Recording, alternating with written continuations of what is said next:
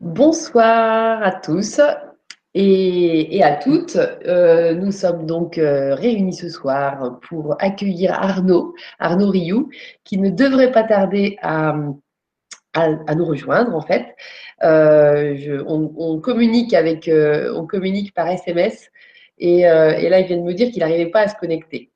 Donc, donc, donc, donc, donc, donc, bah, c'est on va l'attendre et on va y croire parce que je pense que euh, c'est juste euh, que cet homme il fait des millions de choses. C'est ce que j'allais, euh, c'est ce que j'allais vous partager avec lui aussi, et, que justement le chaman qui est en lui va savoir trouver le chemin pour nous rejoindre. J'en suis certaine. donc je ne pense pas à grand chose pour l'instant au niveau des conseils pour le pour qu'il arrive à se connecter. Euh, là, non, je ne suis pas logué sur mon compte YouTube. Là, je vais participer à l'appel. Participer déjà à notre appel. Et, j'apparais. Continuer. Ah, voilà. ah, ça y est, voilà. Ok. Super. Super. Yes, yes. Merci Arnaud. le tout, c'est de, le tout, c'est de se connecter. Hein, mais de toute façon, les questions que de ça et comment ça, voilà. Exactement. C'est ça, de toute façon. Désolé pour le retard, mais c'est toujours euh, tout un truc pour arriver sur ces outils-là. Qui se développent de plus en plus, avec lequel, euh, voilà, je me familiarise de plus en plus, mais il y a toujours un peu de. Bonsoir. voilà. Merci Delphine. Est-ce que tu pourrais baisser ton son? Moi? Parce qu'il y a un peu de réverb de ton côté. Ok. Est-ce que c'est mieux comme ça? Alors attends, que je parle pour voir si. Un petit peu moins, ou alors si tu avais des écouteurs comme moi. Ah, je n'en ai pas ici. n'en as pas ici. Bah écoute, tu mets juste pour pouvoir m'entendre. Ok, ça va. Et puis, euh, puis nous, on va se débrouiller avec ça. Déjà, c'est super de t'avoir. Arnaud, merci d'être là. Tu as une vie trépidante, tu fais des milliers de trucs. C'est assez. Euh, et puis je ne suis pas chez moi, donc il a fallu que je me trouve une pièce pour m'isoler, pour me brancher le. Ah, écoute. Voilà. C'est super sympa. En ce moment, je suis un chaman itinérant. voilà, un chaman itinérant. Justement, je vais miser sur ton côté chaman pour nous connecter malgré tout ce soir, tu vois. On y arrive. On y arrive. Bravo. Merci. Merci à tous d'être là. Et euh, du coup, voilà, ça va, les gens vont pouvoir revenir maintenant que tu es là, parce que j'avoue que c'était assez rigolo comme première partie. Arnaud, tu vas nous parler de, ton cheminement. Ça serait super sympa de nous parler de, ce qui t'a amené à vivre tout ce que tu vis aujourd'hui.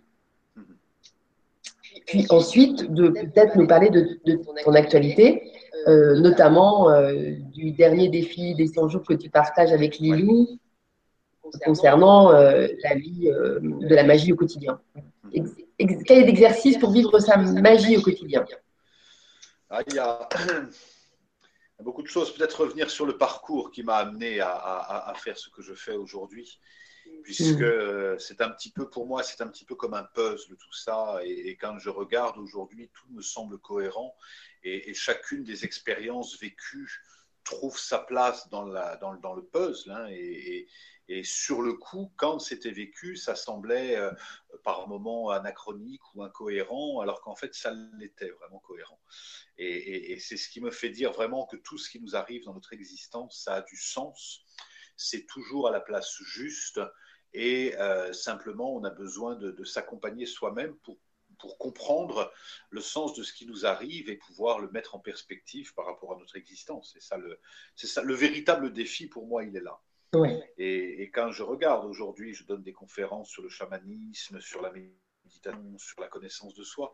Et c'est n'est pas quelque chose que je, que je, pouvais imaginer quand j'étais euh, enfant, adolescent, même si quand j'étais enfant, je faisais souvent des rêves où mon guide m'apparaissait très très tôt euh, en me disant que j'allais enseigner. quand je, comme je travaillais très très peu à l'école, je disais mais qu'est-ce que, qu'est-ce que je pourrais enseigner alors que j'arrive déjà pas à apprendre. Et les infos que j'avais, c'est, c'est j'enseignerais ce qui ne s'enseigne pas dans les écoles. Hmm. Et, d'ailleurs, j'ai arrêté l'école euh, très tôt, j'ai arrêté l'école à 15 ans.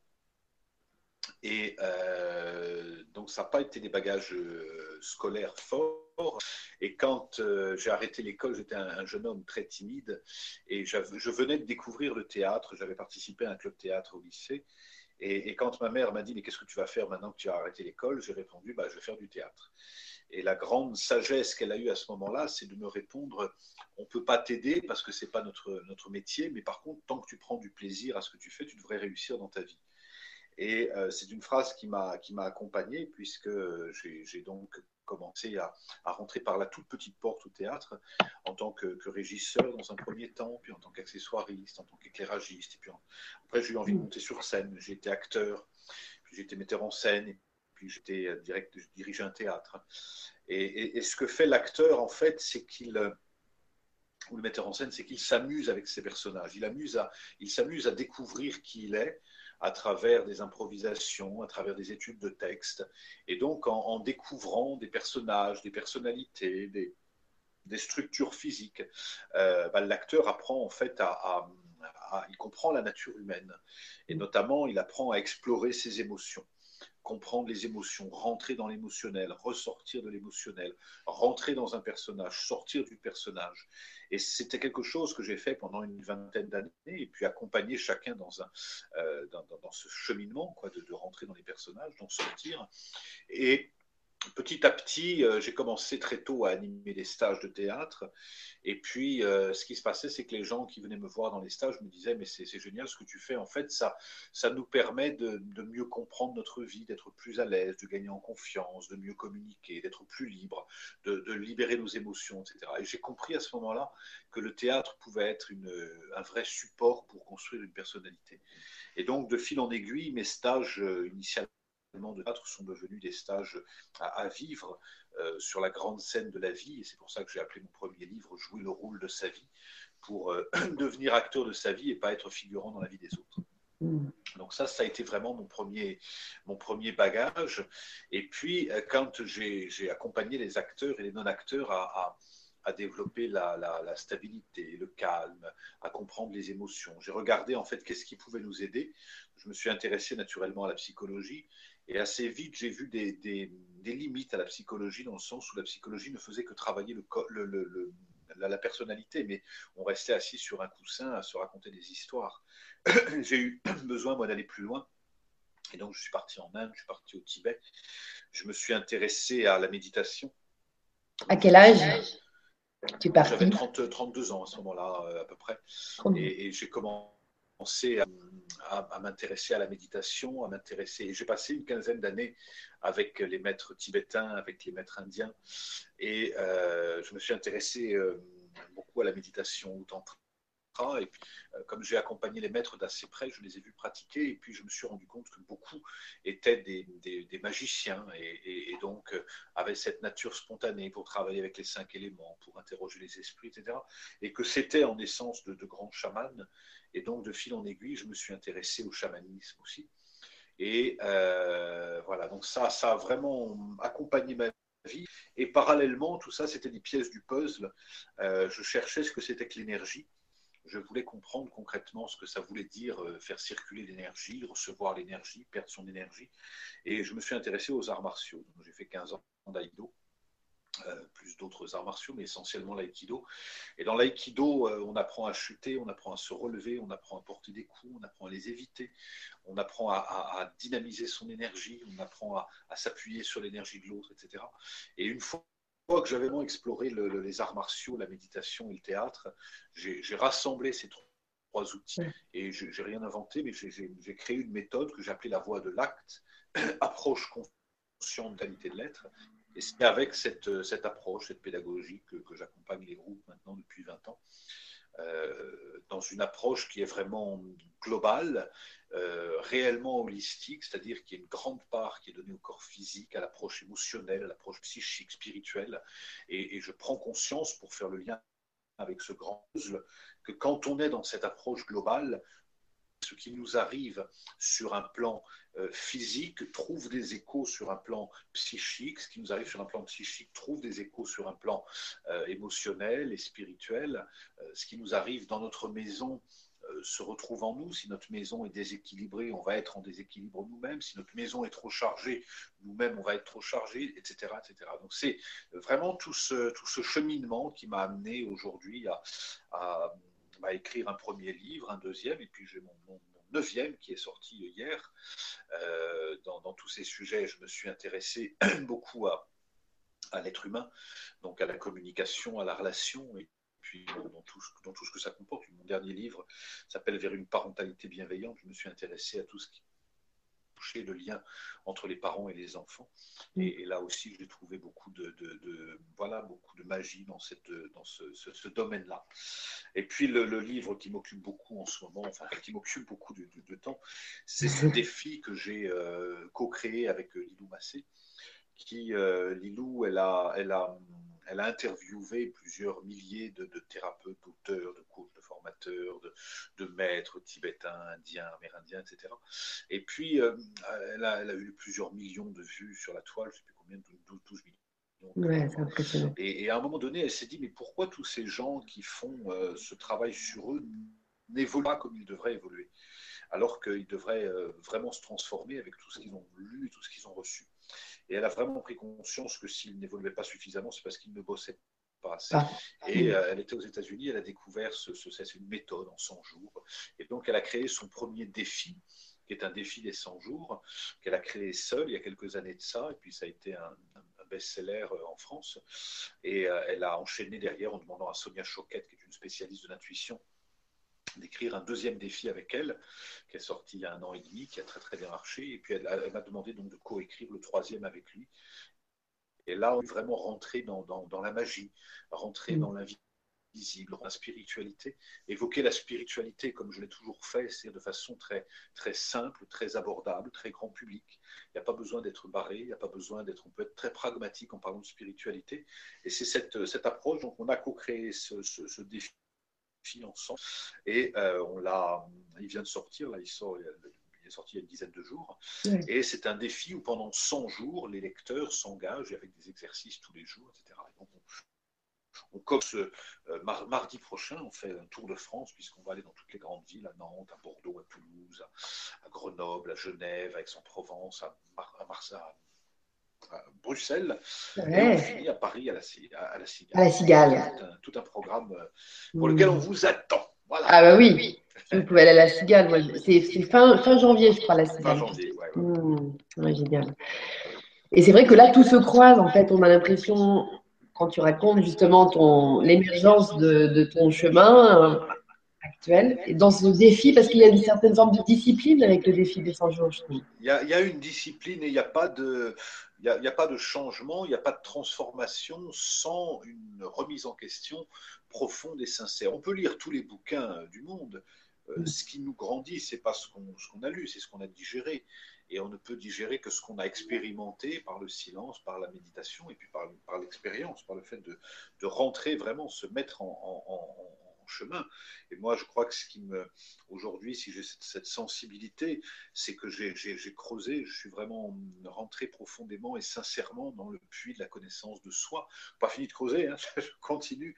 Ah, creuse de plus en plus profond. Et la grande, la grande surprise de ça, c'est que quand on, quand, on, quand on creuse en profondeur, il y a un moment donné, on trouve la lumière. Et, et pour, euh, pour retrouver cette lumière, on a juste besoin de, descendre à travers quelques couches, souvent cloaques ou souvent glauques, euh, qui nous demandent, qui nous donnent envie de remonter. Et c'est dans ces moments-là qu'on a besoin de, de ce travail que propose Jung, entre autres Carl Jung, de descendre, de découvrir les personnages de l'ombre, de découvrir qu'en nous, il y a le meilleur comme le pire, mais souvent besoin de traverser le pire pour découvrir le meilleur. Hmm.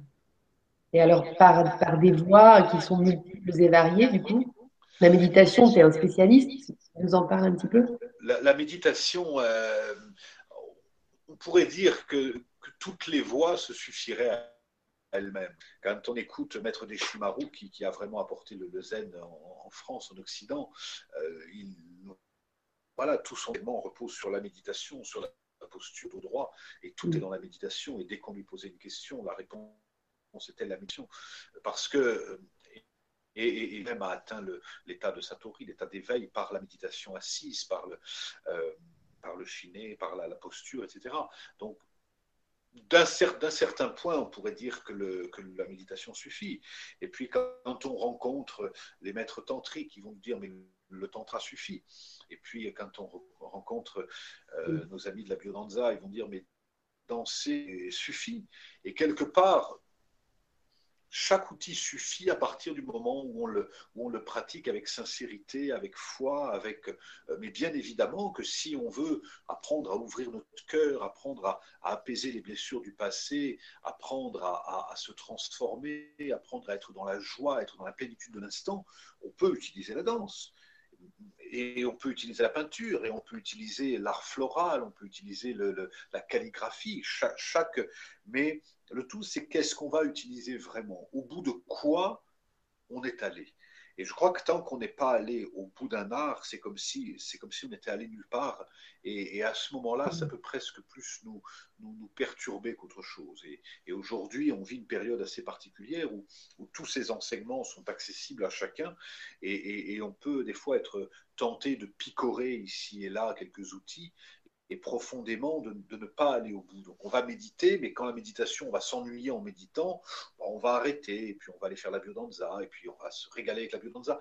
Puis au bout d'un moment, on va avoir la flemme de sortir, donc on va rester chez soi, et puis on va découvrir le tantra, on va se dire c'est super, on redécouvre notre sexualité, on redécouvre tout ça.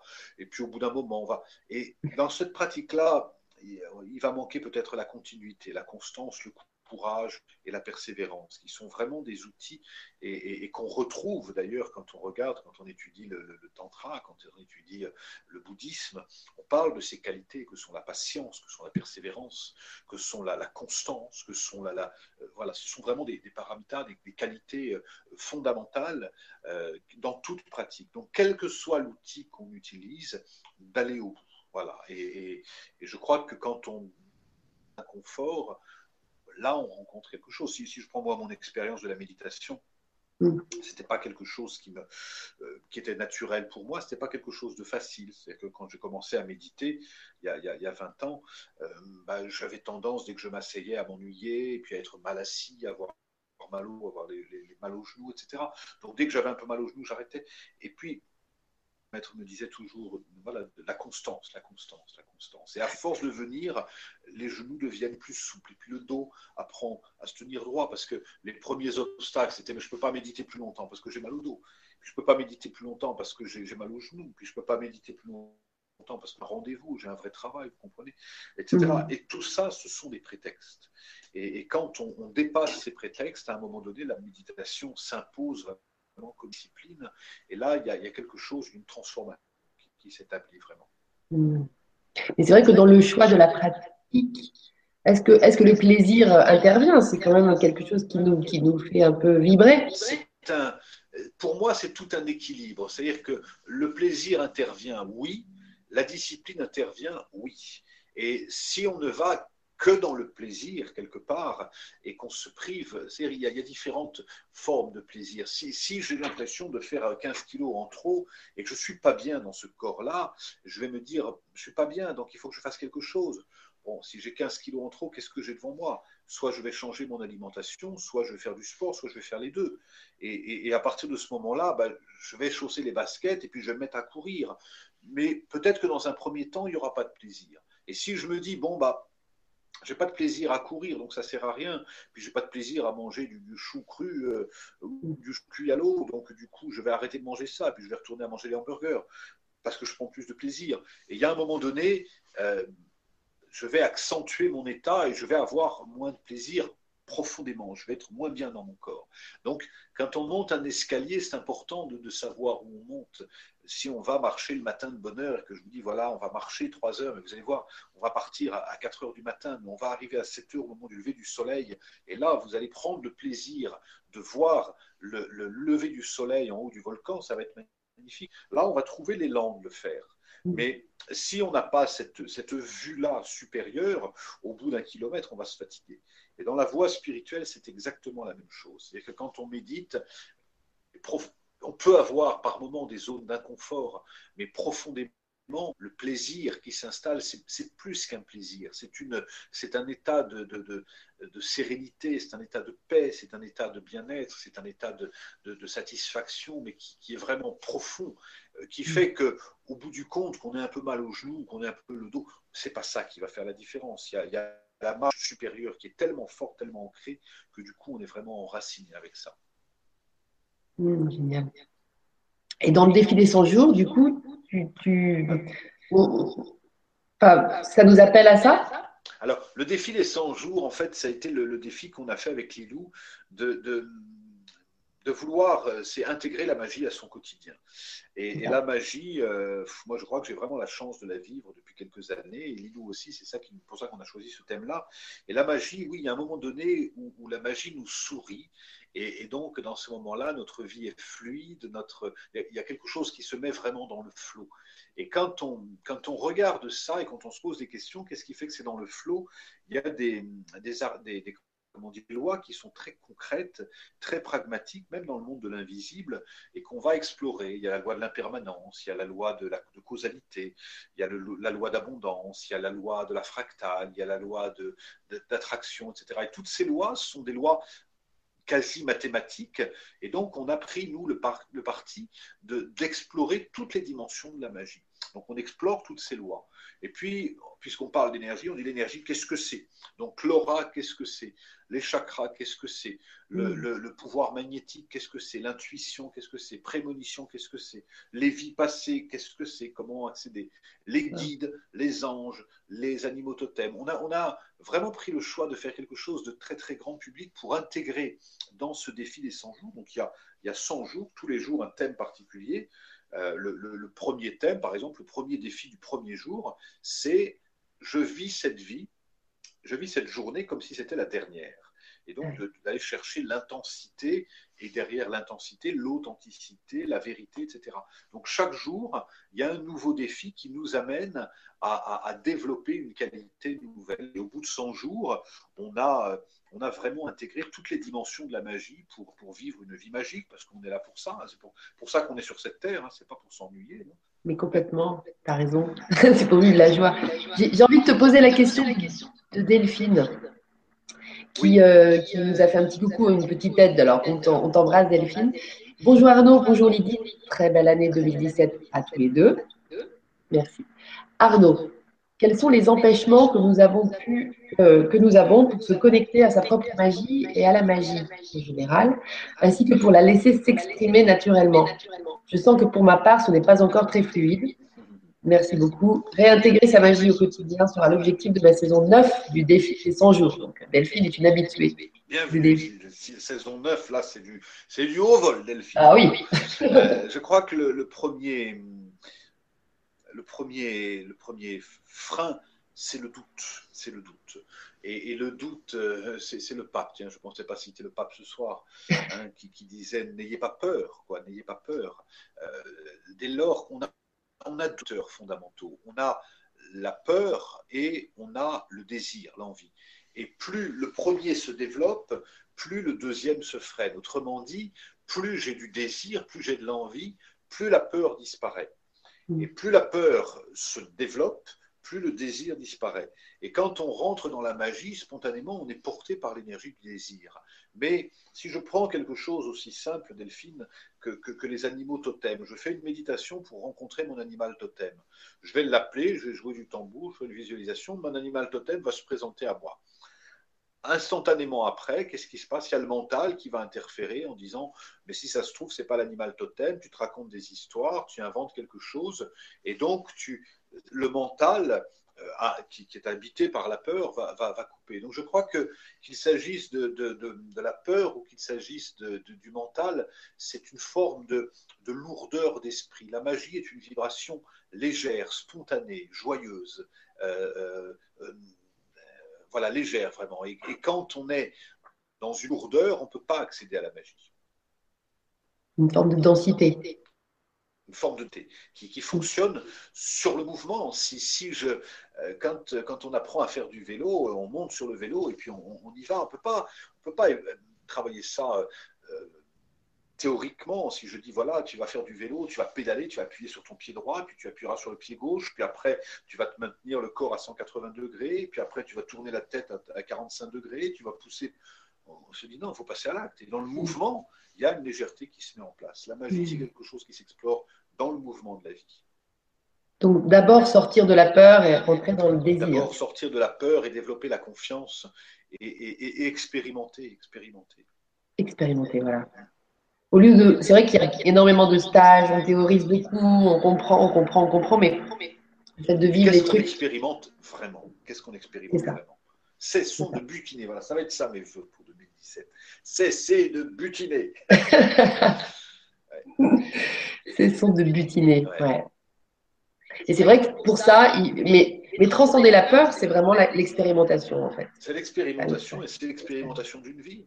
Parce que plus, plus la peur se manifeste, plus le désir disparaît. Et c'est vraiment un, un entraînement quotidien. Donc je, je, je propose à, aux quelques personnes qui voudraient poser des questions que d'aller sur le forum parce que c'est Ouais. comme ça que ça passe. Parce que j'avais juste cette petite question de Delphine, mais qui n'en est pas moindre d'ailleurs parce que c'est Ouais. hyper important à souligner cette histoire. Et puis j'avais aussi un Mireille qui, qui te disait qu'elle avait hâte de t'entendre parce qu'elle elle n'arrive à rien et qu'elle commence à désespérer. C'est bon signe, Mireille. Tant qu'on espère, euh, ça veut dire que, que, que l'espoir et le désespoir, c'est les faces opposées d'une même énergie. Et, quelque part, désespérer, c'est pas négatif en soi. Ça veut dire qu'il y a de l'espoir. Et, on a besoin. C'est un, mouvement, c'est une énergie. Et, je crois que c'est Trungpa, un maître tibétain, qui parle de l'inespoir. C'est-à-dire que tant qu'il y a du désespoir, ça veut dire qu'il y a de l'espoir. Et à un moment donné, on n'a plus ni espoir ni désespoir, on rentre dans l'inespoir. C'est-à-dire que quoi qu'il se fasse, l'oignon de tulipe qui est planté dans la terre, il n'a pas l'espoir de sortir de terre et il n'a pas le désespoir de rester dans le fond de la terre si jamais. Non, il est dans l'inespoir, il y a quelque chose qui se met en place naturellement. Et dans notre travail à nous, ce qui nous fatigue beaucoup, c'est autant le désespoir que le- que l'espoir. On veut absolument obtenir ça.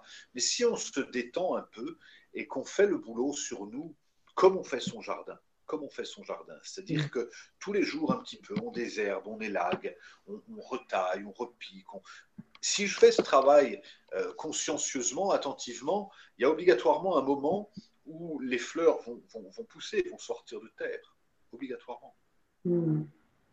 L'ines- L'inespoir, c'est ça que tu as dit? L'inespoir, l'inespoir. Beau ce- Ouais. Mot. Tu as fréquenté les, les, les chamans, euh, enfin des, des maîtres, tu disais, euh, au Tibet. Pendant combien de temps tu as voyagé comme ça? Oh, J'ai j'ai reçu les enseignements pendant une douzaine d'années à peu près. Une douzaine d'années, d'accord. Et alors tu parles, excuse-moi, une question que je voulais te poser aussi, moi, c'est c'est tout sur la parentalité. Du coup, ton expérience de, de père, Ça a été euh, là c'est un, un premier livre que j'ai écrit euh, en 2000, euh, je sais plus, 2000, euh, j'ai un doute, ça fait 2000, ça fait sept ans de ça, euh, qui s'appelait Au nom de l'enfant. Et je me suis rendu compte, en fait, en- en- depuis 20 ans que j'accompagne des groupes, que quand les, les hommes et les femmes se retrouvent dans un manque de confiance, qu'il s'agisse dans leur communication, qu'il s'agisse de prendre la parole, qu'il s'agisse de, de se positionner, il y avait vraiment ce manque de confiance qui s'appuyait sur trois fléaux, que j'appelle les trois fléaux, qui sont le sentiment de ne pas se sentir digne, le sentiment de ne pas être capable et le sentiment de ne pas mériter. Et Hmm. je ne suis pas digne, je ne mérite pas et, et je ne suis pas capable, c'est des phrases que, que l'enfant que nous avons été se, se répète en boucle. Et en accompagnant les groupes régulièrement, j'entendais des, des adultes qui me disaient Mais c'est superbe, il aurait fallu que j'entende ça quand, quand- quand j'étais enfant. Et alors je me suis dit, mais en fait, ça serait bien de s'occuper de ça, puisque la difficulté d'être parent, c'est que le- notre relation aux enfants rentre en résonance avec nous, la blessure de notre profond intérieur. Donc j'ai écrit ce livre, qui n'est surtout pas un livre de recettes pour les parents avec leurs enfants, mais un livre pour comprendre le, le lien entre l'adulte qu'on est et l'enfant qu'on a été. Et quand ça est apaisé, notre relation aux enfants est plus, plus fluide. Donc je l'ai écrit il y a sept ans, et puis il est resté un peu en sommeil, et là il y a une, une très belle maison d'édition qui s'appelle Le Duc, qui m'a proposé de le sortir en livre de poche et de le, et de le retravailler et de l'élaguer. On a fait un très très beau Mm. livre qui s'appelle Vers une parentalité consciente et bienveillante, pardon, vers une Bienveillante. bienveillante. Et euh, le livre, euh, j'allais dire, il vient de sortir. Non, il n'est pas sorti encore, il sort la semaine prochaine. Et, et- et donc, ça, c'est un très beau livre de Mm. poche. Je suis très très content de, de le. Génial. Ouais, ça c'est une bonne nouvelle aussi. Et puis moi je me suis offert à Noël euh, ton, ton oracle du peuple animal, magnifique aussi. Ouais. Euh, Vas-y, dis-nous deux mots sur ces, sur ces. Alors, l'oracle du peuple animal, euh, il, est, il est venu au monde euh, j'avais un livre en préparation et puis il y a les animaux totems. Moi, je travaille avec eux depuis des années. Ils m'inspirent, ils me soutiennent. Chaque animal, ça a toujours eu un rôle très important. Et puis, euh, un jour, je me suis dit, mais ça serait vraiment bien de faire un, oracle là-dessus. Puis j'étais justement avec Lilou Massé. On était chez Tré Daniel et puis elle me dit, mais tiens, ça serait bien que tu, que tu fasses ton, ton oracle avec Tré Daniel. Et Guy, euh, qui était là, me dit, mais ah ben tiens, un oracle, c'est une bonne idée, nous on publie tout de suite. Donc du coup, euh, ben, j'ai posé l'intention. Et puis à partir de là, j'ai reçu en, en, canalisation, en inspiration, tous les matins pendant 50 jours, euh, la visite de 50 animaux différents. Ah euh, voilà, le bélier, la biche, le scorpion, le, la femme, le, buffle, etc. Et, tous ces animaux, le cheval, le chien, le chat, euh, le colibri, et c'est des animaux qui sont venus me visiter avec un, enseignement à chaque fois, et puis une, pratique. C'est-à-dire qu'à chaque fois, j'avais l'image de l'animal, comment il peut nous aider, comment il peut nous accompagner, qu'est-ce qu'on peut nourrir en nous pour euh, renforcer le lien avec lui. Et donc j'ai travaillé avec une artiste de talent qui s'appelle Marie-France Venon et euh, qui a réalisé des, des, peintures de chaque animal et donc le, jeu est né comme ça et ça a été un vrai, ça a été un vrai cadeau. ah, c'est très beau. Mm. Celui-là, assez récemment, il est sorti il y a deux mois à peu près. Oui, c'est ça, c'était avant les fêtes, hein, je crois. Ah. Et, et, ce qui est génial, c'est le petit rituel aussi, justement. il y a une proposition de rituel pour chaque animal. C'est ça. Trouver un, là aussi, pour que les choses bougent, c'est trouver un rituel. Donc, euh, j'ai fait le, le, le, il, y a eu il y a le jeu de cartes, et puis tiens, j'en ai avec moi, il y a le, il y a le cahier qui est là. Euh, et, donc, il y a, enfin, c'est un, un, livre, quoi. Et donc, pour chaque animal, eh ben, il y a. Euh, il y a vraiment ce que dit l'animal lorsque le scorpion nous apparaît dans le tirage, qu'est-ce que ça veut dire, la signification renversée, le message du scorpion, le rituel à faire avec le scorpion pour, euh, pour développer une qualité particulière. Et, et alors, ce qui est très très étonnant, c'est que ce livre, euh, il est sorti il y a deux mois, puis je me c'est l'intention que j'avais posée, mais il est véritablement magique. Et j'ai des témoignages extraordinaires des gens qui m'écrivent par mail en me disant bah, voilà, il y a un couple qui vient de déménager, qui me dit on a déménagé, tous les deux, on a chacun tiré une carte deux fois de suite, on a chacun tiré la marmotte. Et euh, voilà, quoi. Donc, le, castor, pardon, le castor, symbole de, de l'habitat, de la maison, du foyer, etc. Et voilà, une femme qui était en pleine transformation, qui était un peu sceptique, puis qui, qui tire une carte, et puis euh, elle, avait un animal, un, papillon tatoué sur l'épaule, elle tire une carte, c'est le papillon qui vient la visiter. Et il y a comme ça beaucoup de, de, signes, de synchronicité, euh, et là aussi qui nous renvoie à la magie dès lors qu'on veut bien y croire. Absolument. Ah oui, c'est des beaux moments à chaque fois. J'adore. Euh, j'ai une autre petite question, Arnaud. Euh, donc c'est Marie-Ange qui souhaite aussi une très belle année et tout est possible. Bonne année. Si on, si veut vraiment, petite question. Ah oui, tout est possible si on le veut vraiment. Petite question, comment arrive-t-on à se connecter avec l'au-delà, avec nos êtres de lumière céleste? Y a-t-il un moment adéquat où il faut être bien au calme des horaires, par exemple? Merci pour ce beau moment de partage. Bonne soirée. Merci Marie-Ange. Euh, l'au-delà, pour moi, je, ne crois pas en l'au-delà parce qu'il n'y a pas un au-d'ici et un au-delà. Il, y a juste un seul et même espace qu'on peut percevoir euh, à travers différents prismes. Et si je regarde là où je suis, il y a un, ordinateur euh, en, plastique et en métal euh, et en verre qui me permet de. Ça, c'est le plan physique.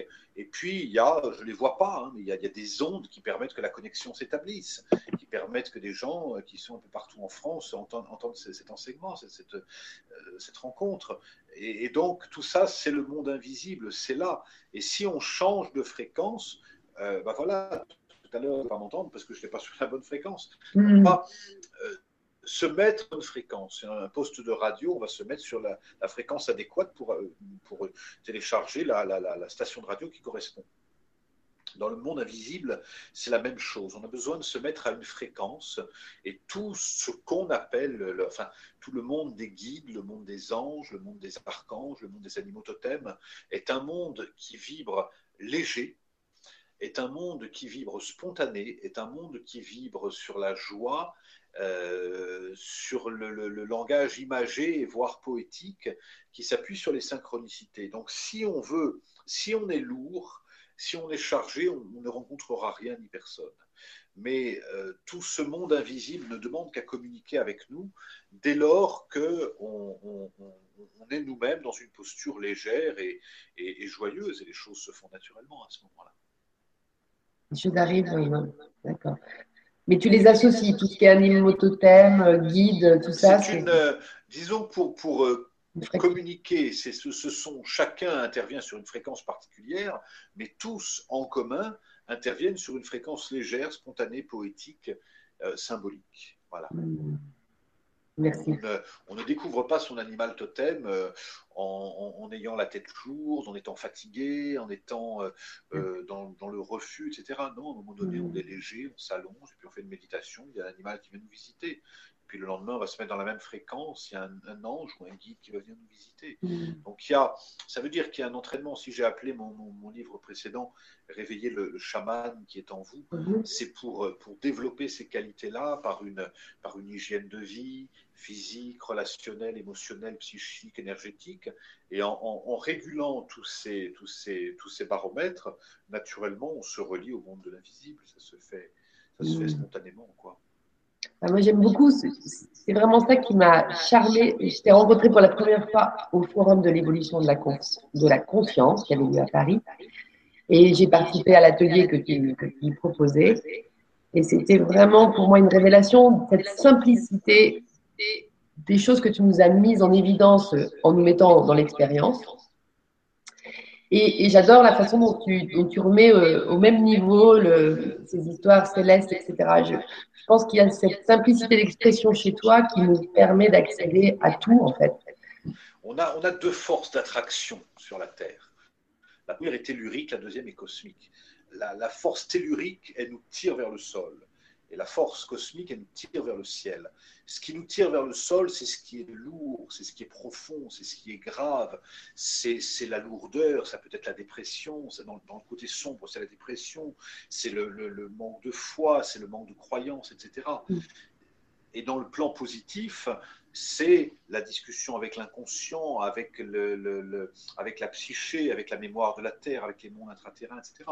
Et ce qui nous élève vers le ciel, positif, c'est toute la communication avec les guides, c'est toute la communication avec l'au-delà, c'est toute la communication.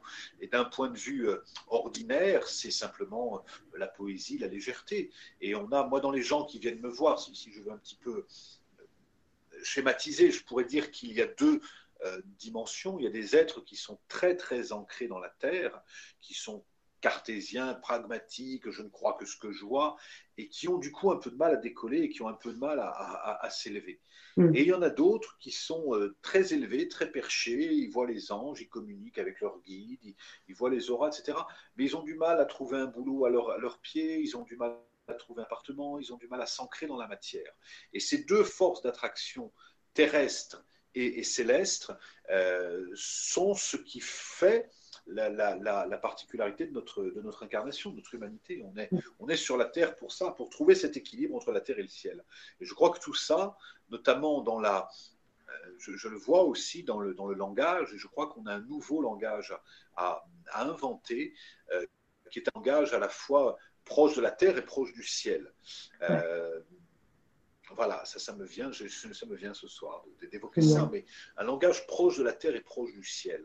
J'ai beaucoup travaillé avec les acteurs sur leurs paroles, trouver sa voix, trouver. Il y a des gens qui parlent, quand ils parlent, ils sont dans la tête, et on entend quand ils parlent que tout se passe dans la tête. Hein.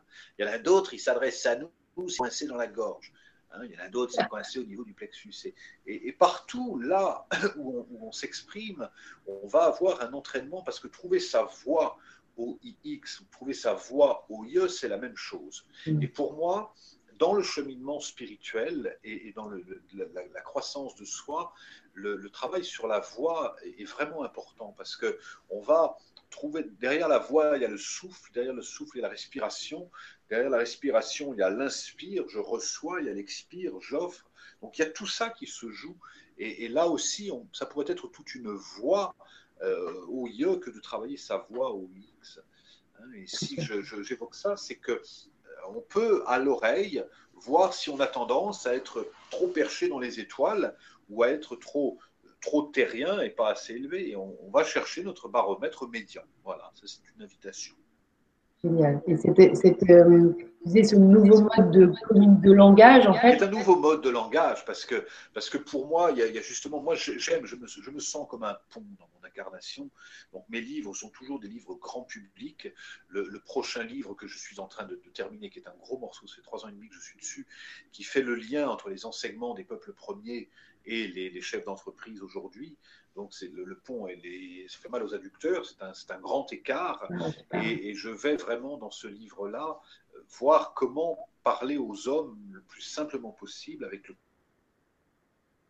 et on peut transmettre les enseignements spirituels sans, sans avoir une plume et sans avoir c'est très concret. Et l'enseignement spirituel, c'est pas pour partir, c'est pas pour partir dans un délire, c'est pour mieux vivre notre incarnation, notre humanité ici-bas. C'est en train de rentrer dans les entreprises tout, c'est super ça. Ouais, Effectivement ça, remet les choses aussi un peu dans, une forme de normalité. C'est ça, c'est ça. Mm. J'ai encore une question de Asie qui dit euh, Bonsoir et Arnaud, merci pour ce que vous nous apportez. Pourquoi est-il si difficile de rester en haut de la vague et pourquoi la joie est-elle défaut par moment? En ce moment, ça va, mais les derniers jours de l'enfant, c'est très difficile. Voilà. Easy, c'est ça qui pose la question. Asie. Asie.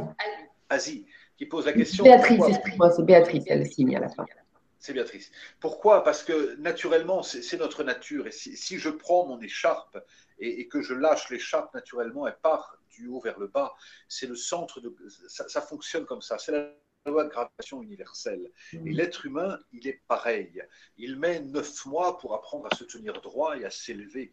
Et il va mettre après toute sa vie pour se maintenir droit dans la joie. Mais si je lâche mes efforts, naturellement, je, retombe comme l'écharpe est tombée. Et donc, le, travail que je vais faire de, méditation, d'introspection, d'hygiène relationnelle, va me permettre continuellement de m'élever. Et, je peux vous dire, Béatrice, que si je si j'arrête la méditation, si je fais plus attention à ce que je mange, si je fais plus attention à ce que j'écoute, je vais moi aussi baisser en, niveau d'énergie, même si j'enseigne, même si j'écris des livres, je vais baisser en niveau d'énergie. Donc c'est un, un effort constant. Ça va aujourd'hui tant mieux. C'est le moment de, semer des graines euh, qui vont vous permettre demain, quand ça n'ira pas, parce qu'obligatoirement, ça n'ira pas demain ou après-demain. C'est que extérieurement, on fait tous. voilà, aujourd'hui c'est l'hiver, après ça sera le printemps, aujourd'hui ça va bien, après ça va pas, on apprend. Euh, et on a tendance voilà, mon travail marche bien, j'ai les contrats, ça va, et puis ça marche plus, il n'y a plus de contrat. Et puis mes enfants sont en bonne santé, mes enfants sont malades, je, suis en pleine joie avec mes amis, et puis j'ai un ami qui est décédé. On ne peut pas faire l'économie de, ce drame humain. Euh, en revanche, on peut apprendre à trouver une forme de stabilité, quels que soient les aléas de ces drames humains. Et ça, c'est le fruit d'un travail sur soi, c'est le fruit euh, d'une méditation, c'est le fruit d'un entraînement quotidien. Une discipline. Mais un travail sur soi. Et d'un travail sur soi quotidien et permanent. On appelle le travail sur soi. Merci beaucoup Arnaud. Encore une ou deux petites questions, parce que je sais que tu n'avais pas beaucoup de temps. Allez, encore une ou deux petites questions. Gentil, super. Donc euh, là, j'ai une question sur les enfants, c'est Jean-Marc et non, c'est Delphine qui te dit comment accompagner les enfants à rester connectés à la magie. et eh oui, parce que ils le sont spontanément ils le sont spontanément. Tous les enfants sont reliés à l'invisible. Les, nouveaux-nés ont une vision qui leur permet d'être vraiment connectés et ils ont une capacité à s'émerveiller. Et quand on regarde les enfants jouer, par exemple, des enfants de 3 ans, si, si on ne leur offre pas des jeux électroniques ou des trucs très compliqués, ils vont jouer avec un élastique, avec une boîte à chaussures qui va se transformer en voiture, avec une couverture qui va être un voile de princesse ou une tente berbère euh, au pays des mille et une nuits. Et naturellement, les enfants ont cette capacité à voyager et à être dans la magie. Et, ce qu'on a à faire pour les accompagner, c'est une chose très importante, c'est rien. Rien. rien faire. Et, surtout pas chercher à interférer dans ce lien naturel qu'ils ont avec la magie. Alors bien évidemment, si, si, en fonction, si les enfants ont 14 ans maintenant et puis que justement ils ont été coupés de cette magie naturelle, bah, c'est les inviter à, retrouver ça. Alors euh, ça peut être par euh, ça peut être par un voyage, ça peut être par, par une méditation, ça peut être quelque chose qui peut être ludique, ça va dépendre de l'âge de l'enfant. Hein, mais, ça peut être par un voyage, par une marche silencieuse dans la forêt pour aller voir tout ce qui se passe. Euh, ça peut être par, une, par dessiner, par créer avec l'enfant. Ça peut être par... Euh, voilà, il y, a beaucoup de portes en fait. Hein, et, l'art pour les enfants est une porte exceptionnelle. Excellent. Merci. et, et, dernière, donc, une, encore dernière question euh, qui te parle. Attends, euh, parce que je l'ai un peu perdu. Voilà. Bonsoir Lydie Arnaud. Vous avez évoqué les différentes lois, notamment la loi d'attraction. Pouvez-vous en dire plus sur les autres lois? En quoi consistent-elles en fait? C'est les lois universelles dont tu parles, Arnaud c'est les lois universelles. Alors j'en parle beaucoup dans le, dans le défi des 100 jours, euh, puisque alors là il nous faudrait une conférence pratiquement par, par, par, par, loi. Mais, pour les chamans et, pour, les, pour les maîtres d'une façon générale, le monde est régi par des lois. Euh, je prends par exemple la loi de causalité qui, démontre que chaque cause produit d'un effet et chaque effet vient d'une cause.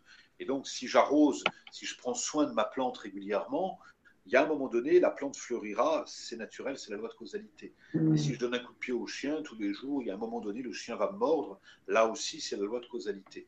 Et quand on explore en détail cette loi, on, prend conscience que rien ne nous arrive par hasard et que on a juste, alors des fois, il y a des, il y a des, il y a des, liens de causalité qui sont évidents, c'est-à-dire que cette personne me fait, me fait la tête, bah oui, mais c'est vrai, mais j'ai médit sur elle, je ne lui ai pas répondu à ses voeux, je ne lui ai pas, etc.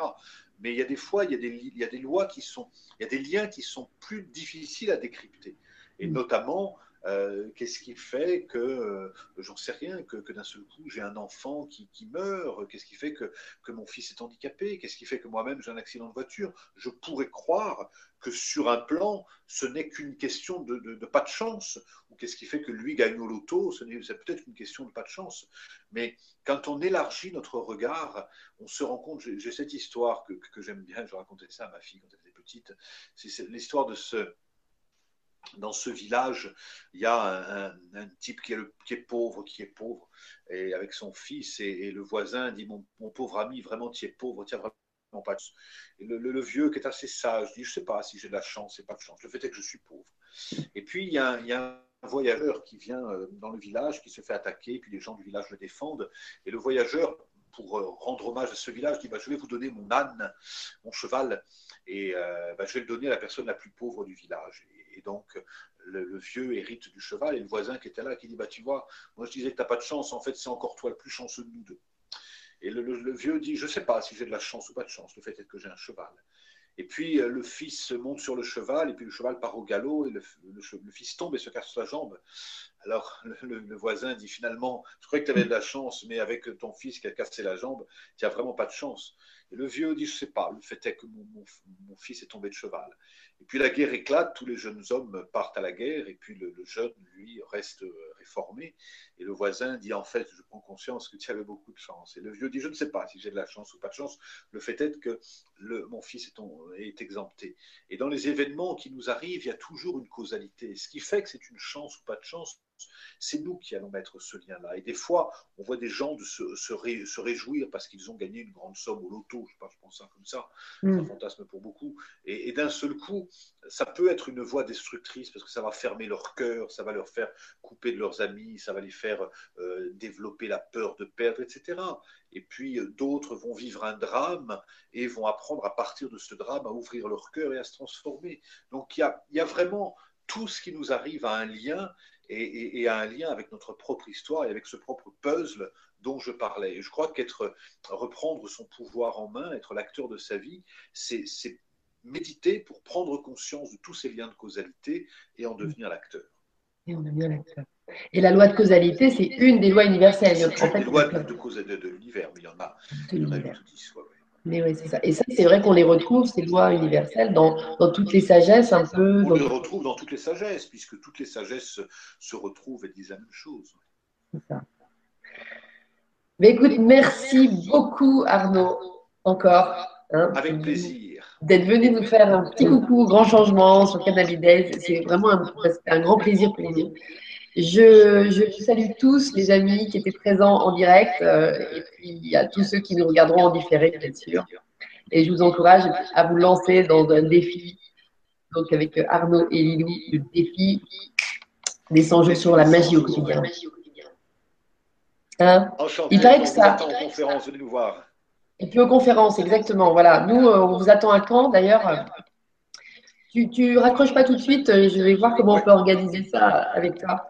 Et puis, on dit au revoir à tout le monde. Et merci d'avoir été là aussi.